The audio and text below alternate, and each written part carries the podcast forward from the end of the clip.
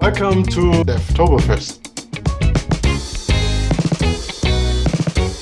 Hello, and welcome to this Devtoberfest session called A Beginner's Guide to the ABAP RESTful Application Programming Model. And today we're joined by Andre Fischer, who is a member of the ABAP product management team. Hey, Andre, how are you doing? I'm, I'm fine. Uh, can you tell us a little bit about your background?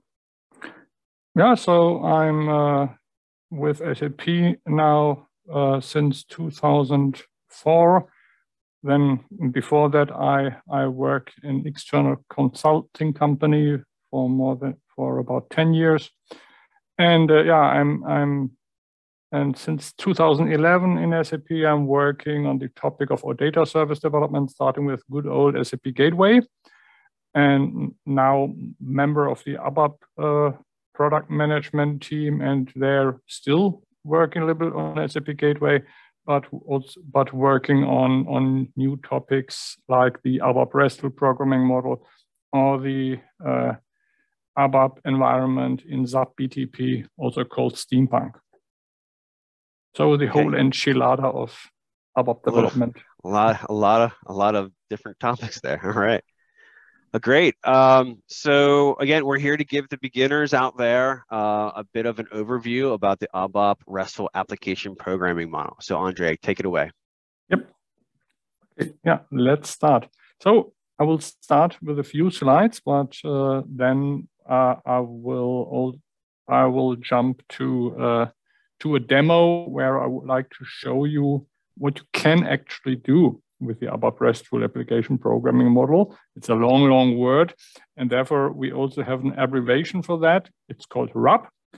That was because in the past we uh, it was called RESTful ABAP programming model, but this did not fit official terms. But the abbreviation remained, and it also nicely fits to CAP, uh, to the cloud application programming model. So it's a typical disclaimer that we have in such a, a presentation. And yeah, I would like to show you a small scenario uh, like a hello world that we can do with the ABAP RESTful programming model. And then I, uh, after have shown what we are up to, I would provide a short introduction into RAP uh, using slides and then uh, give an overview what you would have to follow the exercises if you would, like to build the scenario that I've shown yourself. Okay, so what is the scenario that, that I would like to talk about today? So it's a travel scenario. So you, it, but not this old in quotes travel scenario, you know, from the past, so we have revamped this now and it's available in GitHub. And we uh, the, the scenario is to build your own app that uh, manages travel instances. And from the existing uh, scenario, we will leverage customer data and agency data so that we don't have to create all this stuff ourselves. And um, yeah, our main business entity will be the travel data. So, and what we want to achieve is we want to build a Fiori app with RAP. So here we would like to build a so-called list report. And what what you can do with a list report, and this is different uh, from what you usually do if you build so-called reports, right, or transactions, classic transactions with GUI. So the list report, for example, offers you a freestyle search. So you will find a field where you can enter data, and then you would be able to search for this data in this list. And um, yeah, and we'll see later uh, see what you would have to do in order to make certain fields searchable. Then um, such a fill, such a list report offers the option to filter your data, for example, for for the travel ID or maybe for the agency ID. So these fields have been marked as filters then, uh, since it's a transactional application, um, it allows us uh, to create new entities and also delete existing entities. So you will find a create button and uh, also the, the option to delete data. Um, in addition to this, uh, to this, what you can do with create, update, and delete, um, we know stuff which is called actions. So you, we have here buttons. When we press a button, we can change the status of a travel. And this is something what you would usually not do with a simple create and update because certain additional uh, business logic will be called. And every, let's say, uh, everything which cannot be done via simple create, update, delete, um, this will be done via so-called actions in the in the OData service, which is underneath of this Fiori elements list report. Then this is a really nice feature. It's draft. So you can create new entries in the list. And like in an email where you create a new email, but you have not sent it yet, uh, then it will be stored in your draft folder. So similar, you can think of entities that are not finished yet, so they're not really created, but they are in a draft mode. And the cool thing is you could even, let's say, log on using a different device. You would find your own drafts, and they are, for example, locked against changes from other persons. So, and if we would uh, uh, click here on the small arrow on the right-hand side in such a, list report, we will navigate to a details page, which is called the object page. And uh, then uh, you will see the first uh, uh, uh, the first screen that we see here on the left-hand side. And uh, if we would edit this, so if we press the edit button and the change to the edit mode, fields may become uh, uh, change such that they allow you to enter data. And even here we have value helps, like for example, for the agency ID uh, or the customers can be selected. And um, again, we find uh, uh, new bu buttons for the actions that apply to such an instance. And when you have changed something here in the edit mode, you can you will be able to see saving draft so that the UI tells you that the data is safely stored. Okay, let's start with a demo. Sorry. I will switch now to the application. So this is uh, what you would achieve if you follow a script that's called RAP100 um, that we have posted on GitHub.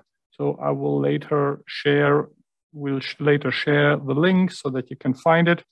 And um, if you press here the go button, um, we will see certain data that has been um, that has been created. And um, so if we press here, for example, the create button, as I said, you, you will see here value helps that allow you to select data. And um, you can also uh, select the start date and an end date. And please note here that I now ch choose something which is wrong, right? And if I press the create button, um, I get error messages. For example, it tells me that the create the, uh, the begin date must be before the end date. And in addition, I'm being told to enter a customer ID. So I have not done this. And this is something you would have to implement. So this is the work of the ABAP programmer. So the business logic would have to be entered. And if I do this now and choose here an end date, which is somewhere end of October, uh, I would be able to create data. And uh, yeah, I could, for example, accept the, the, the, the status or reject it. And you see here automatically the status of my UI changes. Okay, so what needs what is behind this now? So we have seen this. We this is something that we can build with RAP. So now some theory. So what is behind this? So the ABAP RESTful programming model is a bunch of things. So we have concepts that are behind this. We use certain tools and we use languages. So not only pure ABAP, but also CDS views. Um, and there are frameworks behind this that do lots of this heavy lifting. And uh, yeah, you will see that there are best practices how to build applications using RAP. And all this together make allows us to do certain things. So starting from top to bottom, we can build services. So this is what we begin with. So we are building so-called OData services.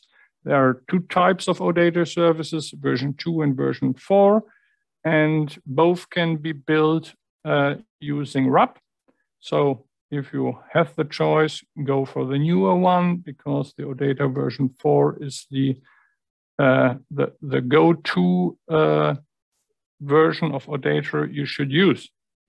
And, uh, we serve, and based on this services, we can achieve two things. We can either build services for UI-based service development. This is what I just showed. But it, it's also possible to build web APIs. So the same, even maybe the same business objects that are we, we are going to build can be used for both. And the cool thing is the implementation is the same. So the implementation is not is agnostic to the specific protocol being used. And we have a, a programming model, that's the second point, which is can be used universally. If we looked into, if we look in the OData development in the past, so with good old SGW, um, or the programming model that was before the ABAP RESTful programming model, which is called the SAP Fiori programming model, we saw that there are different approaches that, that were used uh, if we implemented greenfield or brownfield development. So greenfield development is something where you start totally from scratch. You have a new table and uh, nothing is really there yet. So you, you, you build your application and uh, brownfield development would be something that you would do if you uh, build an application that uses existing APIs, for example, an application that calls a BAPI locally. and uh, ABAP is going to the cloud. So we'll see that later. So I will show the uh, development within the ABAP uh, environment of the SAP BTP. But the ABAP RESTful programming model is, is not only available for the cloud, it can also be used on premise. And that's a nice thing because you could, for example, start with such a development um, so you could use in, in development that you have done on premise, you could use it in the cloud and vice versa. Okay, you have to you have to um, uh, see that certain things are adhered to. For example, if you're in the cloud, you're only allowed to uh, call released APIs whereas on-prem, you would still have the opportunity to misbehave and uh, call even not released APIs from SAP, which I would not recommend, but that would be possible. But this programming model can be used on-prem and in the cloud, and it's used by SAP development to develop services for SAP S4HANA on-prem and in the cloud. So all new development at SAP is done using RAP. And that's also a very important thing, not listed here on this slide, because if you want to change something or you want to adapt an existing service, you will want to build an extension, stuff like that, it's mandatory that you understand what is going up behind the scenes. So um, what is needed in order to build uh, applications using RAP?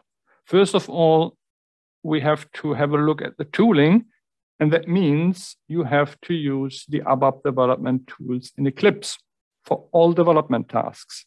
So that means uh, there is no development with SAP GUI based UIs anymore. Um, as a matter of fact, uh, no SAP GUI access is possible in the cloud, and that's why our tooling does not support SAP GUI anymore for that.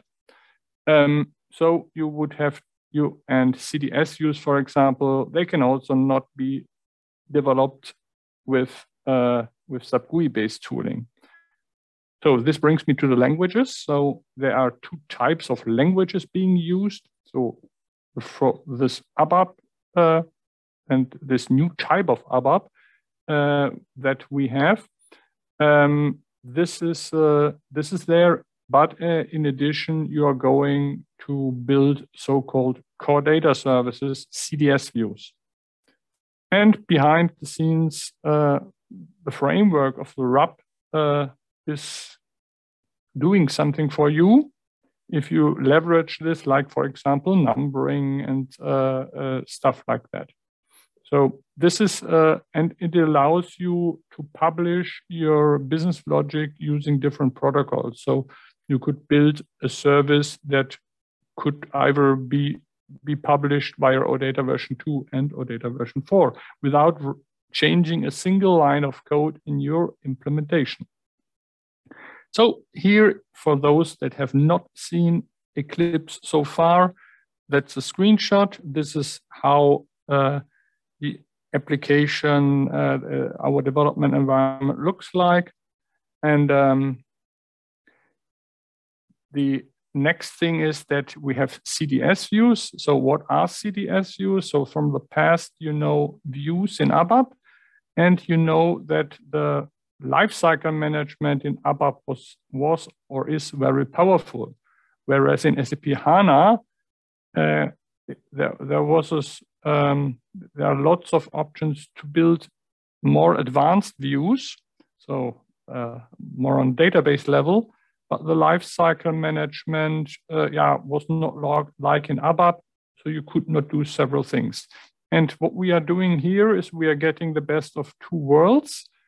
Um, we get an enhanced option of view building in within ABAP uh, that this we call ABAP CDS. It allows you to push down the functionality down to the database. So, so selects are done near near the database layer and not in the not in the ABAP layer. And um, yeah, lifecycle management is within ABAP. So the uh, definitions of such CDS views are transported. And we have a yeah, new type, we have new ABAP artifacts which are there. So this is an example.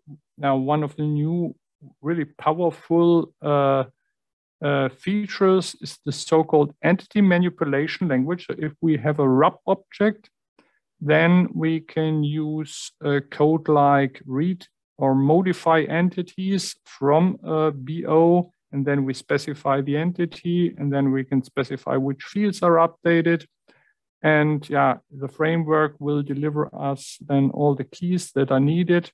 And then here in this case, we are changing just one field uh, to accept it. So let's, uh, uh, yeah, now switch to this uh, big picture. So we have seen that there are different uh, options, ABAP development and CDS development. Um, so we start with the with the modeling. So this is done by your CDS views. So uh, if you have you if you have thought about your data model, you will build CDS views. And if you use transactional processing, you will create new type of object, so-called behavior definitions, and you do the ABAP implementation in the so-called behavior definition. Uh, uh, behavior implementation, behavior definition is done uh, on CDS level. And it's even possible to build analytical models. And on top of this, we have a projection layer. So that allows us to reuse an existing object and um, to build a specific projection view of on the CDS level, but also on the behavior definition level. That means you could uh, define whether a certain action or whether a grade is possible in your service at all, which is maybe possible in your business object, but you would build an uh, a service that would, for example, not allow to create certain data, but only update data. Finally, you define in a service definition what, what's the scope of your service, and then bind it to a certain protocol. And then um, here you end up with uh, different, uh, yeah, um, with, with, with, different opportunities. So you could either use uh, Fiori UIs to consume your services, or you will end up with web APIs, or you could even consume your services in an SQL-like fashion, uh, like an ODBC data source. So let's maybe, I promise that I would like that I would uh, switch to um, to ABAP. So here I've prepared a table. So this is then Eclipse. So we have here a table, and if I press Control plus, I can make this larger so that you can read it. And uh, this is the syntax that allows us to define a table. So we find here the key fields and um, uh, then other fields, and these are based on this data model I've been talking about, this new flight data model, which resides in its own namespace slash DMO slash. And here, uh, this, this is the information which field uh, contains the currency code for the booking fee and the total price. Okay, so um, if I now right click on um, on this table, there is uh, we can we have uh, we had we have uh, built a wizard that allows you to generate uh, all these objects I've been talking about in the last slide. Because if we if you now see what is the outcome, you will see that there are lots of objects to be created. And lots of this is just boilerplate coding. So you have to do every time the same, and therefore it makes sense to have a wizard here. So we start here with that wizard, and now I'm uh, switching here to my to the script. So this is uh, so the data definition. Uh, so that will be here my my uh, RAP demo dev Oktoberfest um, I would select the generator. So we are going to build a UI-based uh, uh, uh, service. And now we have to enter uh, the, uh, the names of our repository object. So the naming convention here is that we start with a namespace here that would be that ZRAP 100. That's, well, let's say Z namespace. And uh, this is just here because we are, uh, the script is used for workshops and we use that system or these systems for lots of users. And in order to be able to distinguish between the different groups, we we usually use those uh, um, uh, unique identifiers like uh, uh, a number that you would end at at the end of the repository object. So the alias would be travel. And uh, the alias name is, is which is uh, can be seen to the outside. So your, your entity will be called travel, and that's the name of, of the data definition, the CDS views. And here we use the naming convention of SAP S4HANA. So then uh, this CDS view is based, is reading the data from a table. And this lowest level we call restriction views, and therefore this R is used. In addition, we use as a naming convention TP for transactional processing. So then we have the CDS view, and then we we are have the behavior. So the behavior definition always has the same name as the um, as the uh, uh, uh, as the data model as the CDS view. Therefore, I don't have to choose any name here, but I have to choose a name for the behavior implementation class, so the ABAP code that is going to be that's that is executed when you press certain buttons. So the implementation class, uh, we also call it behavior pool, and therefore uh, we use the abbreviation BP for that. In addition, there has to be a draft table. So the you have seen that in the screenshots, so that data can be stored before it's actually saved to the database table. And for this, we need a shadow table um, for each entity. And that would be a draft table. And usually you will find in the name of the table somewhere a D. Then the service projection. So the service projection is the, uh, uh, there we use as the naming convention is C. This is then has historical reasons. Uh, the C stands for consumption. So maybe you know from the Fiori programming model the term consumption model or consumption view.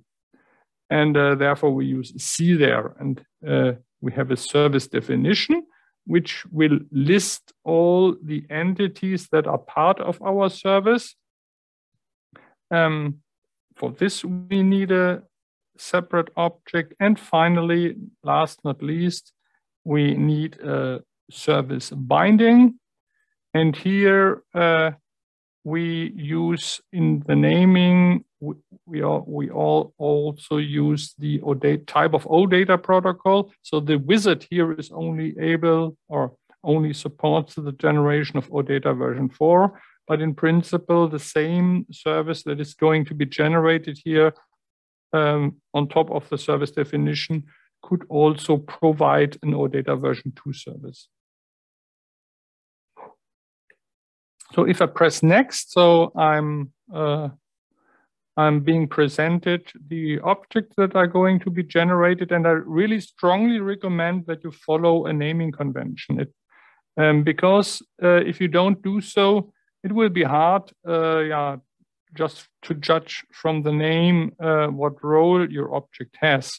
So it's uh, and this is a naming convention which is also used in SAP S4HANA Unfortunately, it's not enforced by the, the wizard. Hopefully, with one of the next versions, we will have this. So I'm asked for a transport request. Here in, we are working here, by the way, on an SAP BTP ABAP environment system. And, um, but so far you have not seen it, uh, what kind of system this is.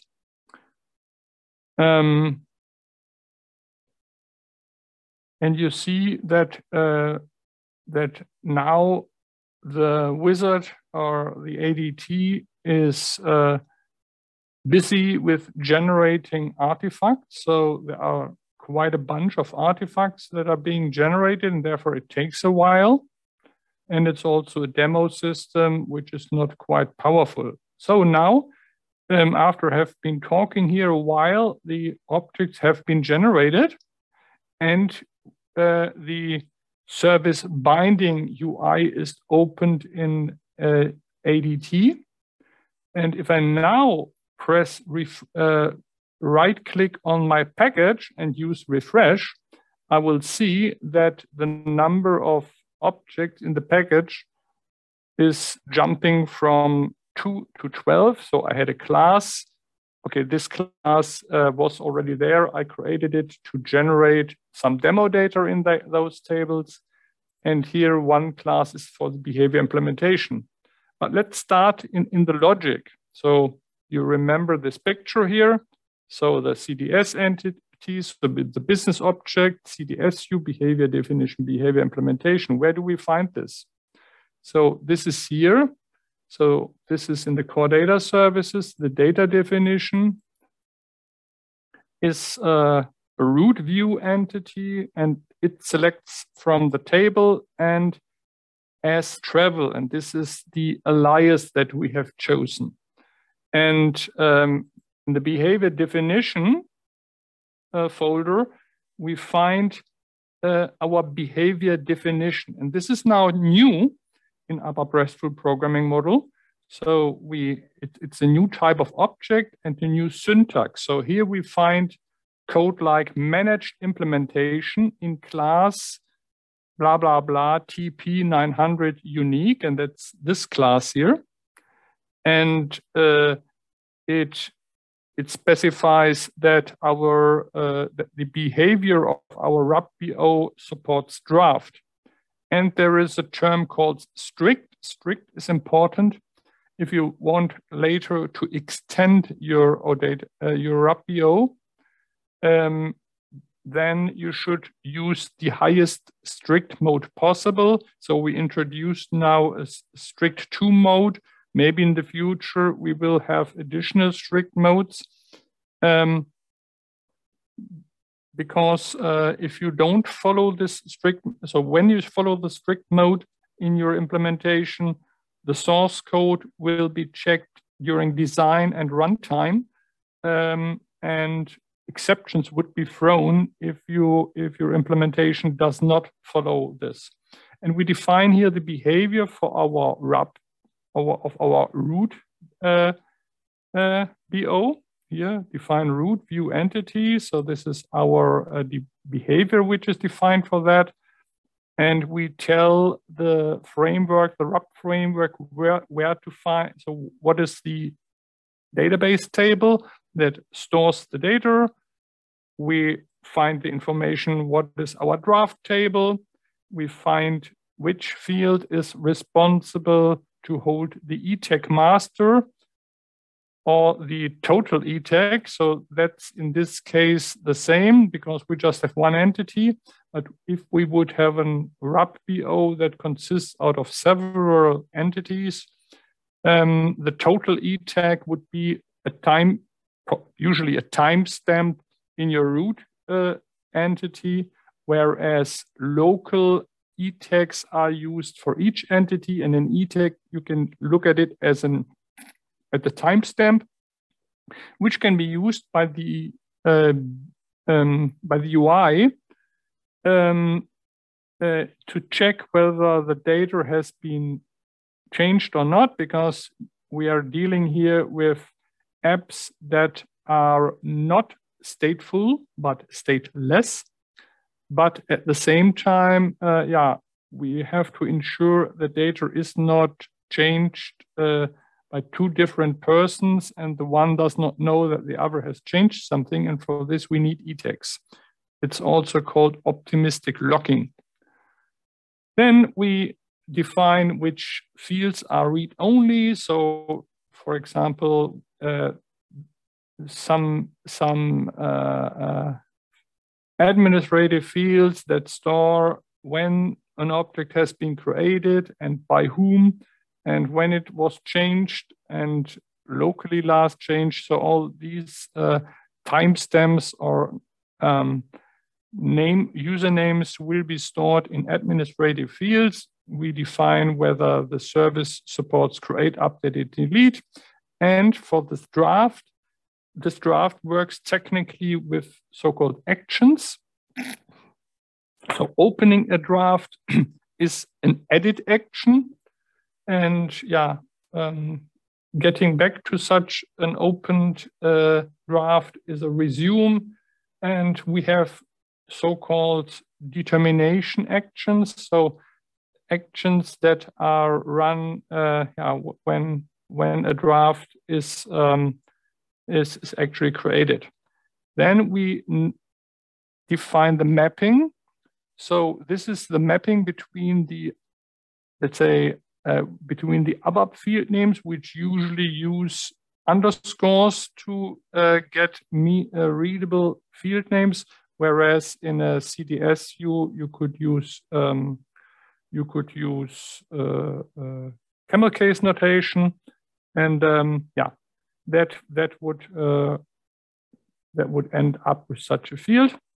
Okay, we can, everything has been generated. So what I could also do in the meantime is to press here the publish button. This will also uh, um, take some time. In the meantime, we can have a look at the projection layer. Remember here this projection layer on top of this uh, base layer. So we have a root view entity, which is a projection on our uh, root BO. Also, the behavior is being uh, projected. For example, I could, um, let's say, uncomment here the create statement uh, the use create and you will then see that there will be no create button in our UI.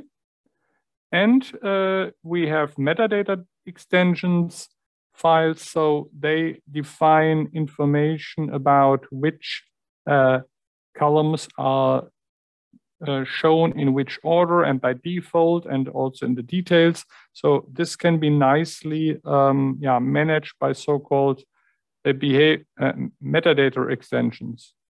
And the draft table here, uh, this, this is similar in structure to the, uh, to the table that holds the active data, but you will see that the names of the fields are not the ABAP field names, but the field names of the projection view.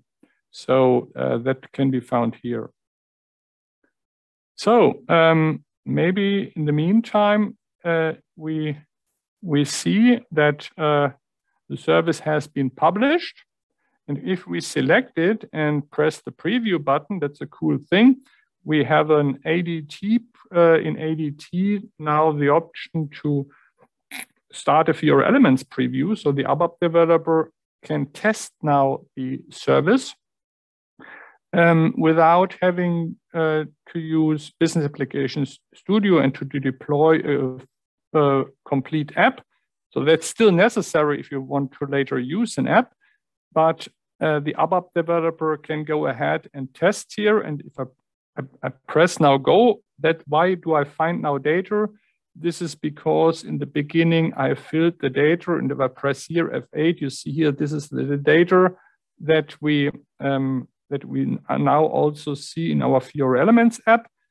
And we see here nicely uh, um, uh, nice column descriptions. They are taken from the uh, data element information.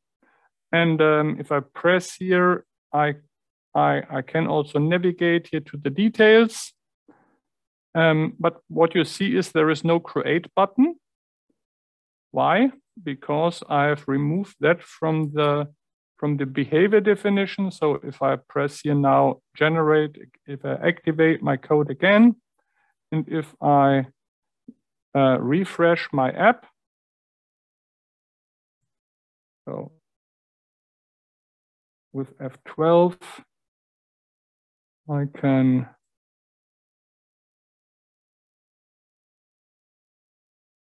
I can enforce the uh, reload of my cache.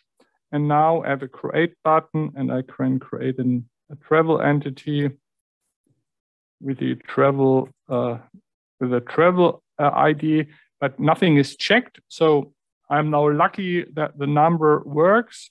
And this is where the ABAP develop, developer would have to do something, they would have to do something here and to build something in a local handler class uh, to implement so-called determinations and actions. So we can have a look here in the complete implementation of a of, uh, of the solution.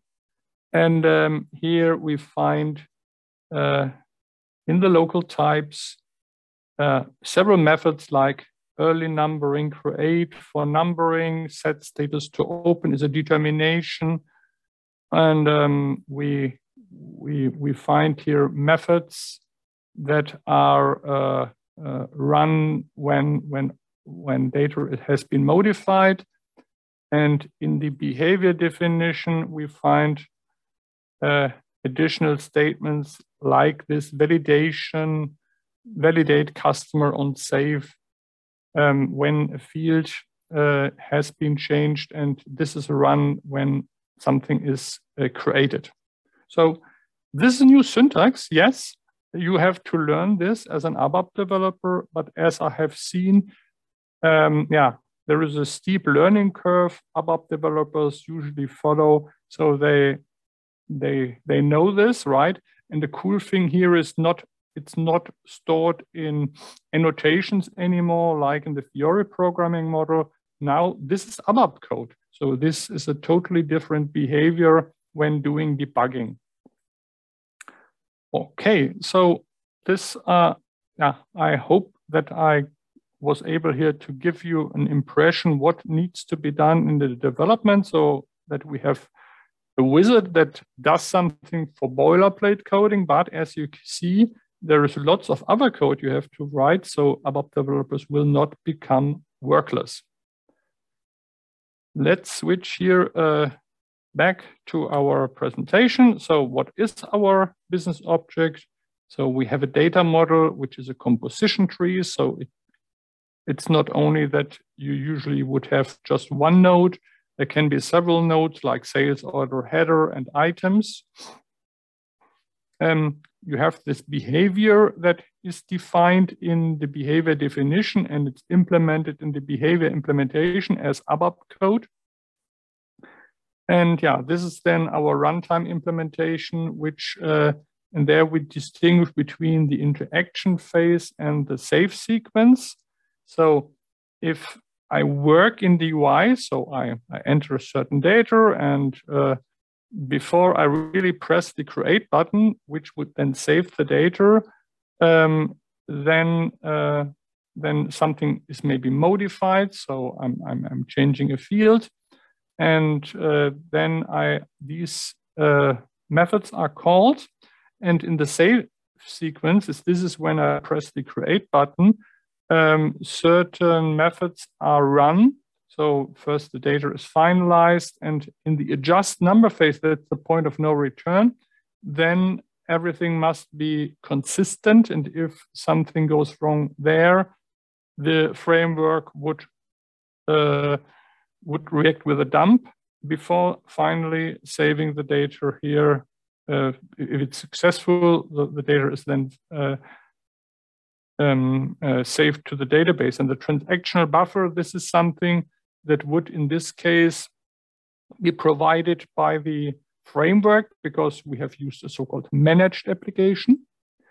Um, so we distinguish between managed and unmanaged because in an unmanaged implementation, the, the uh, developer would have to take care about this transactional buffer. Then they, they, would have to implement this themselves or they would reuse it from the BAPI, for example. So um, it allows you to call those uh, uh, classic APIs, but you have to do more. Whereas uh, the managed approach, it's for greenfield implementation, yeah, lots of things are done for you by the framework. Um, yeah, and you could uh, concentrate on building the business logic. And the development flow is that you usually start uh, with creating tables, and on top of this, you will build a CDS view. And then you add behavior. Looking back here, this is the our um, this is our CDS view now in the solution.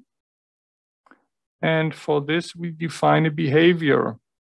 So where we tell the framework what our uh, what our business object is all going to do. And um, we have implement this, this behavior.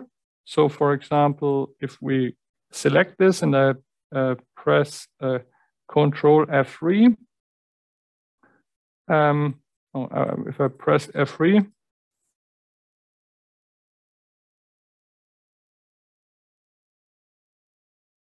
then I would navigate to the method which actually runs the business logic when uh, when the button deduct discount is run is, is pressed. And uh, then we need a data model projection. So we you have seen I've done something to my projection. I've removed the create button. So here we can influence which uh, yeah, parts of the business object, object are actually being exposed from a user, uh, from a functional perspective. And the service definition uh, defines which entities are part of our service. So you could imagine a, a business object that has maybe 10 entities and the, serv and the service definition that you are using is actually only exposing five of them. And last not least, you are binding this to a protocol. And uh, we are able as ABAP developers now to leverage the preview in order to yeah, have a preview of our application. So the complete scenario you find here, if you want to go through that, is yeah, you start here really creating from scratch, from creating a database table and generate the UI service. That was the wizard that I showed you. And then uh, you, you would enhance the data model by adding numbering, determinations, validations, and actions. And the data model is being uh, enhanced before that by adding UI annotations. And yeah, there are also some more advanced exercises available that allow you to create unit testing or having so-called dynamic feature control. So when I press a button that uh, that uh, that may be based on the content of the field, I can press the button or not, so that the UI would uh, adapt to the content, to the uh, you can have additional business logic here. Uh, and finally, uh, uh, we, we describe here in a simple example to use the entity manipulation language in order to access our business object in a programmatic way. So that was the that was the demo that I already showed, and the key takeaways of our yeah of, of this year is that the ABAP RESTful programming model allows you really efficiently to build services and new type of UIs. And uh, yeah, and you get the best out of your SAP HANA and Fiori elements. RAP is available on premise starting with 1909, though here we have to be fair, it's not really usable in that release. So with 2020, that's the first chance to get a to get meaningful apps out of it. With 2021, we call it mass adoption ready. And with 2022 now, uh, we have added additional features for final roundup. And um, on in the cloud, uh, the feature scope is delivered on a quarterly basis, whereas on-prem on a yearly basis. And in SAP S/4HANA Cloud now, we also have BTP environment available. Um, and there we have a shipment every six months. So we, you will find more information here in those links. So we have special uh, topic pages in the SAP community um, that explain more about different topics. So about the ABAP RESTful programming model and the BTP environment and also S/4HANA and um, in the interactive roadmap explorer, you could have a glimpse what to find there. And there you can deduct from the result, uh, from the release number, let's say if it would be 2011, that's something which would then be delivered with the next release. So that would be uh, uh, in uh, 21, 2021. And so you can conclude from the cloud releases what has been delivered in the on-prem releases. There is also an open SAP course, so with lots of videos and uh, already, uh, yeah, it, it, it's uh, uh, we, we we did this a while ago, but it's still valid that you could, can still follow what we what we have, um, yeah, explained there, can still be used, and uh, yeah, it's for free, um, and and it's working now in a self-paced mode. Further information is here a list, complete list of links about the ABAP RESTful programming model and and other uh, uh, topics and how to modernize your uh, applications, uh, including our websites. And uh, if you seek for official SAP training, that also deals now with RAP. Yeah, so that would be then the end of my talk. So you could either contact me or my colleague, uh, Karine. Uh, yeah, she is with me in uh, in the ABAP RESTful programming model, and we both are uh, working on the RAP topic. Yeah, so thanks for that great overview, Andre. I really appreciate that. I'm sure the uh, I'm sure this session will help our beginners out there um, get started with developing ABAP applications using the ABAP RESTful application programming model. And again, uh, thanks to our viewers for joining. Um, mm -hmm. uh, and don't forget, Devtoberfest rolls on all week long with various sessions every day. Uh, so check out the event calendar to see what's going on. And uh, we'll see you next time. Thanks a lot. See you.